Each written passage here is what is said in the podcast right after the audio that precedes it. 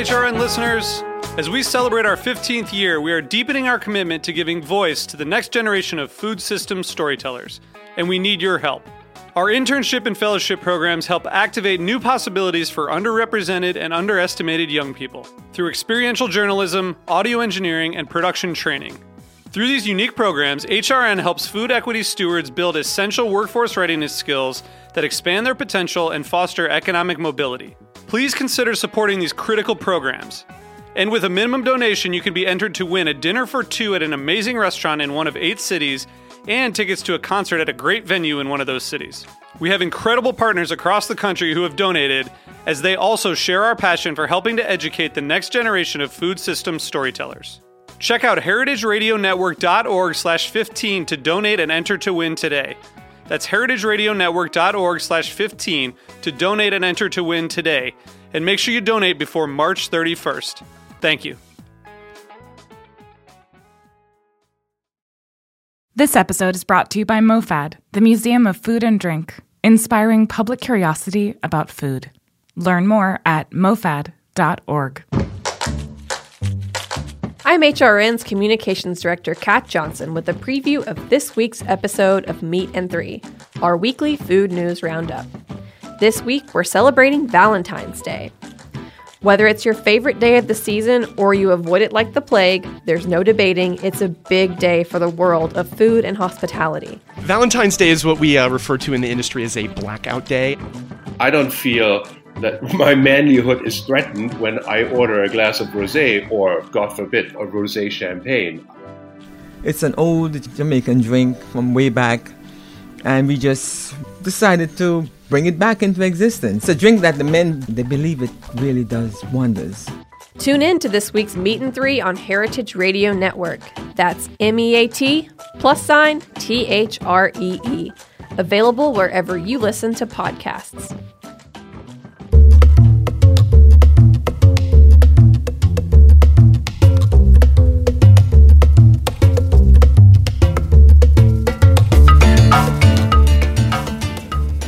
En cada casa cuecen habas y en la nuestra a calderas.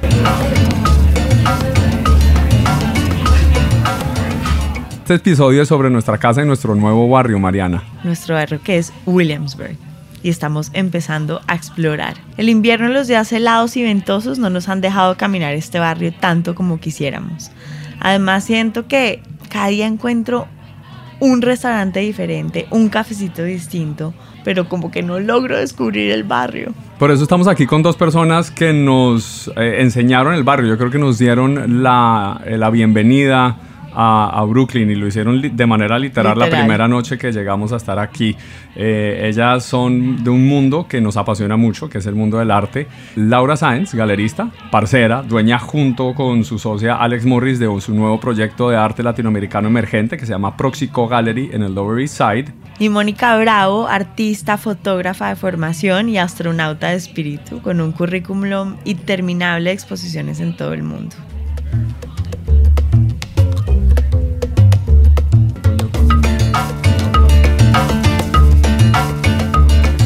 Bueno, chicas, bienvenidas a Buen Limón Radio. Hola, gracias por tenerme. Sí, gracias Tenernos. por esta invitación. Qué delicia.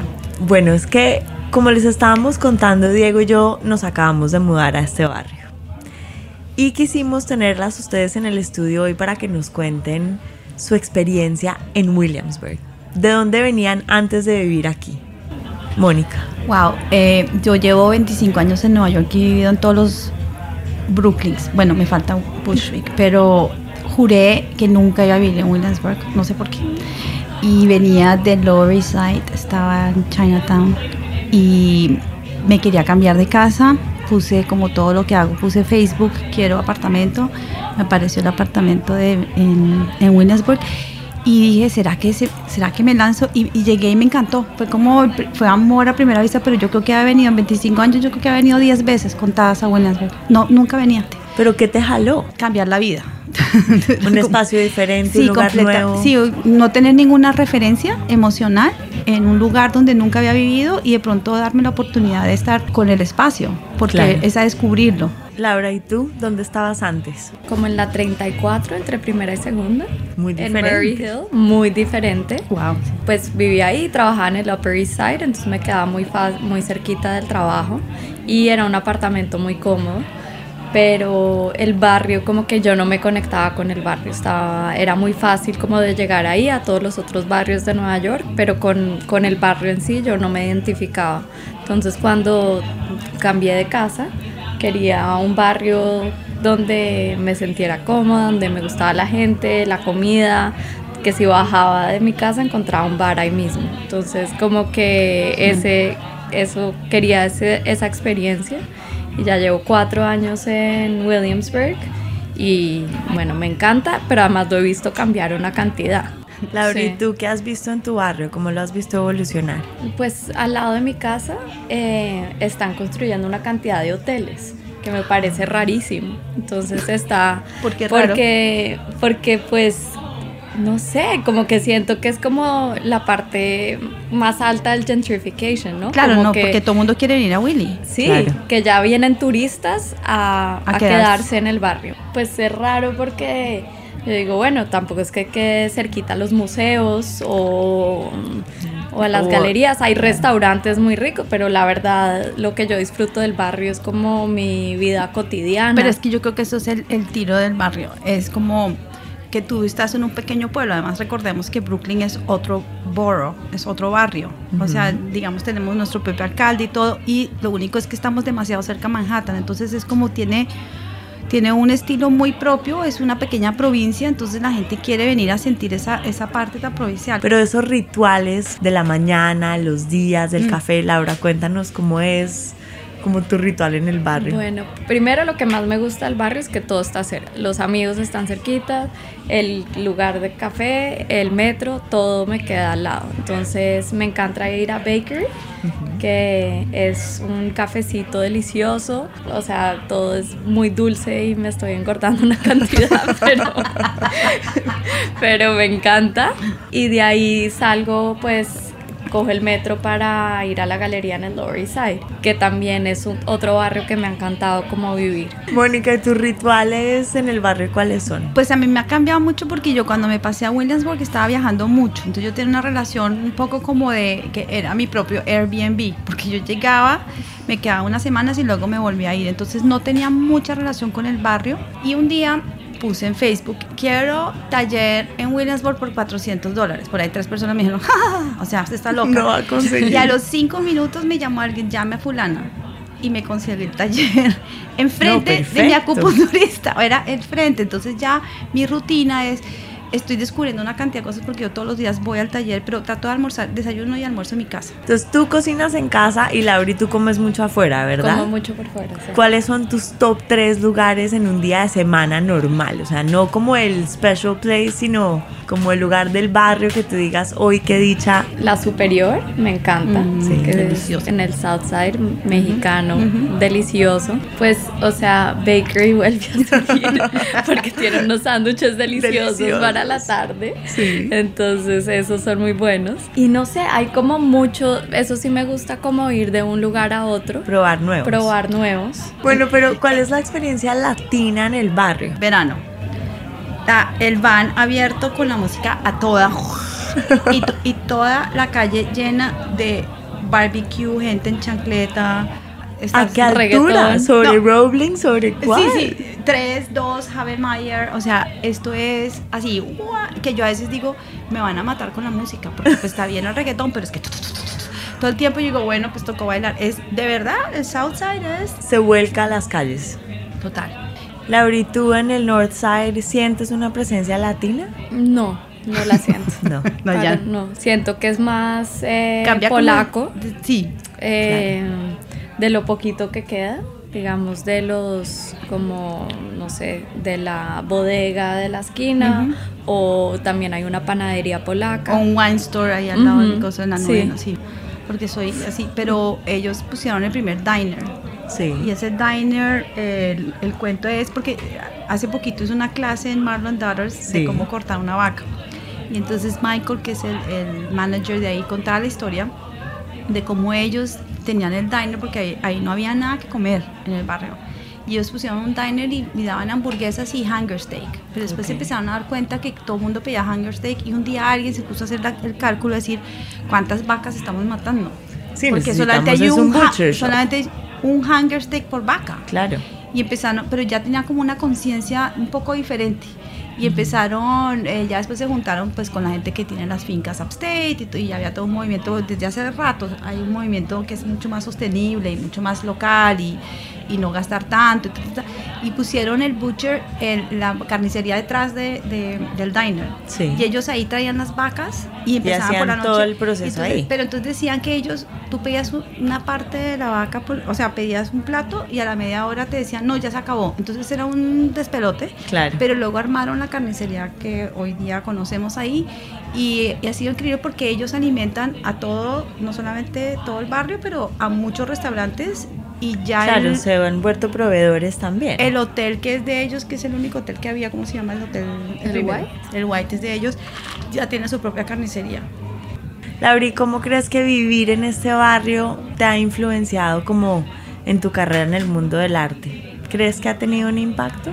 No sé, creo que, bueno, en la felicidad, porque siento que finalmente como que conecté con el barrio en el que vivo y eso hace la diferencia, porque pues como que disfruta uno mucho llegar a su casa, eh, estar ahí los domingos, como que no veo la necesidad de, de como de buscar otras cosas, entonces creo que lo que me da Williamsburg es una tranquilidad. Yo de hecho estoy, mi taller está en el único lugar que era, había varias galerías. Estaba Pierogi. Pierogi. Pierogi. Pierogi, ellos son los dueños del edificio donde yo estoy ahora mi taller. Y la otra galería que fue muy famosa en su momento, y yo soy bastante amiga de uno de los dos socios, fue Roblin Hall, que hizo, que era muy importante en los 90. Y muchos artistas hoy en día súper reconocidos, es que, que además son de Williamsburg, Iván Navarro, por ejemplo, que es súper de, de, de Williamsburg, eh, trabajaron ahí. Y ellos tenían la galería y uno venía a Williamsburg en los años 90 a, a- a esta galería Rowling Hall. Y Mónica, tu obra, ¿crees que ha sido, ha tenido como un impacto el hecho de vivir? Yo en estoy este feliz barrio? acá. Me da la palabra, me da mucha seguridad y la seguridad siempre es felicidad. Entonces me hace sentir como, me hace sentir muy creativa, me hace sentir muy feliz. Eh, no me gusta ir a, lo- a otros lados. Yo estoy feliz en el barrio. O sea, si yo pudiera, Y yo creo que Greenpoint también se está volviendo muy interesante. amo. Cuenta, ¿no? cuenta. Hacia, como hacia el otro lado, más hacia el norte. Eh, nosotros cerramos la galería los lunes y martes, entonces como que son unos días que no hay mucho que hacer, entonces está bien para explorar el barrio. Hay un coworking, creo que es ADO, y tiene un restaurante delicioso. ¿Dónde? Es como entre- detrás del White Hotel, Ok. hacia el río. ok.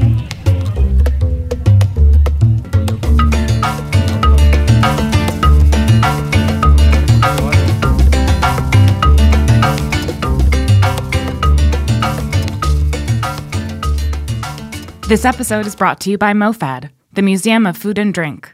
Featuring a variety of interactive displays, MoFad encourages eaters of all ages to be curious about food. The museum currently operates MoFad Lab, a 5,000 square foot experimental space in Williamsburg, Brooklyn, where Chow, making the Chinese American restaurant, is currently on show until the end of March 2019. This exhibition celebrates the birth and evolution of Chinese American restaurants, tracing their nearly 170 year history and sparking conversations about food culture, immigration, and what it means to be American. It highlights the evolution timeline of Chinese American restaurant menus, dating back to 1910, and also highlights a tasting section where participants get to enjoy tastings created by the country's most talented chefs who specialize in Chinese American cuisine. Make sure you check out Chow while you still can. The exhibition closes at the end of March 2019. Check out MoFad's tastings and extensive event calendar at mofad.org/events. Are you enjoying this podcast? Heritage Radio Network has plenty more. My name is Akiko Katayama, and I'm the host of Japan Eats here on HRN. By interviewing fascinating personalities in Japanese culinary culture, I try to demystify Japanese cuisine. My guests have included sake brewers, tea experts, Japanese whiskey experts, and sushi chefs. You can find Japan whenever you listen to podcasts and on heritageradionetwork.org.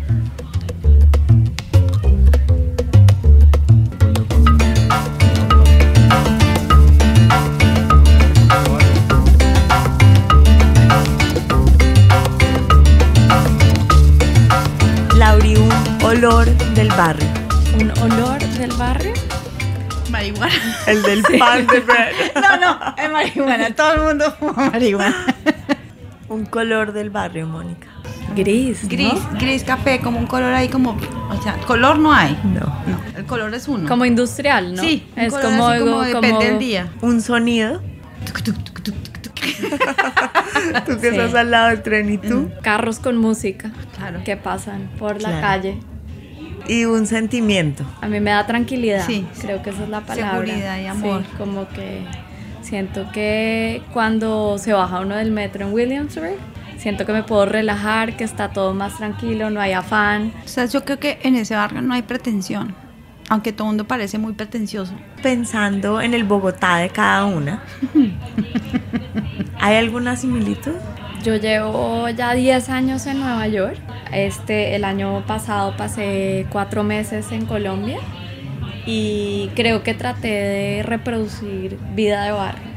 Y me costó un poco y una vez que logré como encontrar el restaurante que me gustaba, el cafecito y que todo lo podía hacer caminando, eh, creo que me hizo la vida más amable. Bueno, pero definitivamente la cocina es algo tan intrínseco y tan personal que finalmente somos inmigrantes. Y hay algún plato, Laura, algún sabor, algún recuerdo de comida en Colombia que te hace falta. No muchas, las empanadas. Estoy pidiéndole a todo el mundo que por favor alguien ponga un Ay, puesto de empanadas, pero colombianas, no Sí, sí, no, argentinas. bogotanas. Sí. Delicioso. Eh, entonces la empanada me hace mucha Pero falta. lo hacemos con una condición, al lado de una morcilla.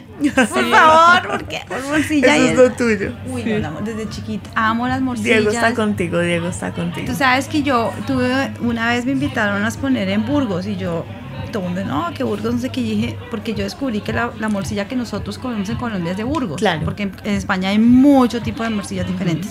Y la Argentina nada que ver, o sea, es como otro sabor. Y me acuerdo que me decían, pero tú qué vas a hacer en Burgos? Y yo, eh, es que hay morcilla en Burgos. Y todos, bueno, él está, está loca. Y es que yo soy súper... Iba a decir que una cosa que me hace muy feliz del barrio es que en, en el supermercado de la esquina venden arepas. No. ¿Ah, Y sí? eso, sí. Entonces Wow. eso me hace la vida muy feliz. ¿Y eso? ¿De, quién- ¿Dónde las llevan?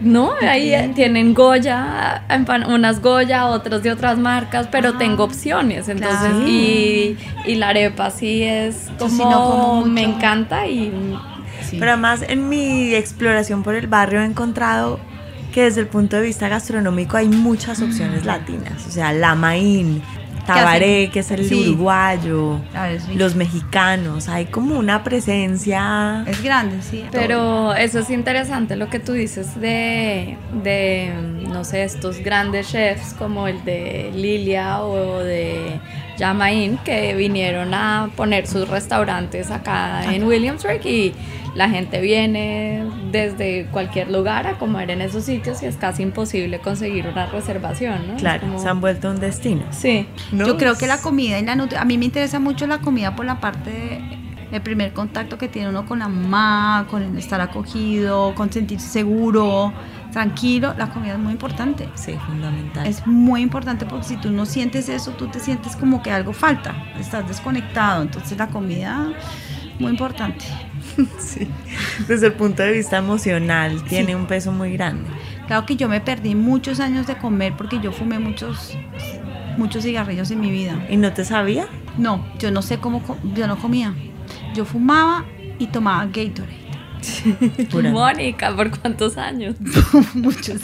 En la nevera, tenía, abría la nevera y tenía cajetillas de American Spirit, ¿En la nevera? mentolados y Gatorade. Entonces dejo de fumar y ahí me interesó muchísimo porque yo no sabía cuál era la diferencia entre una proteína, un carbohidrato, no sabía que las frutas eran carbohidratos, o sea, no sabía nada. Nada. Y entonces ahí empiezo a ir al farmers market, tomé clases de nutrición, tomé clases de cocina, pero con un- una persona que sabía de nutrición, como enterarme qué es lo que está pasando, porque Sí. yo me perdí 30 y tantos años de mi vida de paladar, sostenibilidad pura y amor, Claro. porque es la primera relación. ¡Ay, llegó la pizza! Viniste trayendo, acaba de entrar Diego al estudio con pizza en mano, por favor, para las niñas. ¿Viste? Me distrajo. Diego, bienvenido a Buen Limón Radio. Hola, Diego. Hola Mari. Beso y todo. Estamos aquí Hablando en toda una conversación hablando de la parte sentimental, emocional de la de comida. la comida, que es muy importante. Y Laura, desde el punto de vista del arte, ¿tú cómo crees que el mundo del arte se relaciona con la mesa? ¿Tú ves como una Pues yo creo, sí, definitivamente. Siento que, que, que alrededor de la mesa se crean conversaciones, se crean vínculos eh, y es eh, casi siempre los artistas, los galeristas nos unimos a hablar, a conversar de lo que hemos visto después de, de ir a una galería, a un museo. Entonces es un momento muy importante porque es como decantar las ideas. Pero Sí habría que volver a un formato. Tengo esta gran amiga, se llama Yona Baker. Ella trabajó mucho tiempo para el, el Andy Warhol Foundation y luego armó un espacio en Canal Street que se llamaba Thirst Streaming. Y ella organizó una serie de eventos que se llamaban Los Paladares. Entonces invitaban artistas cada mes, le daba un budget, hacía lo típico de Top Chef, 300 dólares, tantos asistentes, tienes que hacer una comida. Entonces yo hice uno de los paladares No. y mi tema fue el, el tuétano, el bone marrow, porque yo iba mucho al a Upstate, a la finca de una amiga mía y yo iba a comprar la carne antes de venir a donde Marlo, yo Sí. iba a comprar la carne que ellos, ellos Compraban traen, sí. allá. Y yo llegaba allá y es son de esas fincas que tú llegas, típico afuera de, estado, de, de- de Nueva York, que en, en Vermont pasa mucho, donde tú abres la nevera, sacas lo que quieras y dejas el billetico. Sí. Yo decía, ¿se imaginan Confianza esto en total. Colombia? Entonces yo como empecé- comunal, como es Total, eso? increíbles. No, porque tú vas y, dices- y firmas, dices yo quiero esto, no sé qué. Entonces yo empecé a pedir tuétano y me decía el señor, no es que no tiene precio, yo porque es que no lo como yo, como no, si, lo- si es la sopa más exquisita, la usan los oncólogos para, para recuperar el del cáncer, o sea, es, todos los minerales están ahí. Colágeno. Bueno, pues de verdad que ha sido un gusto tenerlas aquí. Esta pizza llegó. No Ay, queremos que se enfríe. Qué delicia. De verdad, muchísimas gracias por acompañarnos. Ay, gracias Mariana y Diego. niñas. Muchas gracias. Gracias por la invitación. Thank you for listening to Heritage Radio Network, Hood Radio supported by you. For freshest content and to learn more about our 10 year anniversary celebration happening all year long, subscribe to our newsletter. Enter your email at the bottom of our website, heritageradionetwork.org. Connect with us on Instagram and Twitter at heritage underscore radio. You can also find us at facebook.com slash heritage radio network. Heritage Radio Network is a non-profit organization driving conversations to make the world a better, fairer, more delicious place. And we couldn't do it without support from listeners like you. Want to be a part of the food world's most innovative community? Subscribe to the shows you like, tell your friends, and please join the HRN family by becoming a member. Just click on the beating heart at the top right of our homepage. Thank you for listening.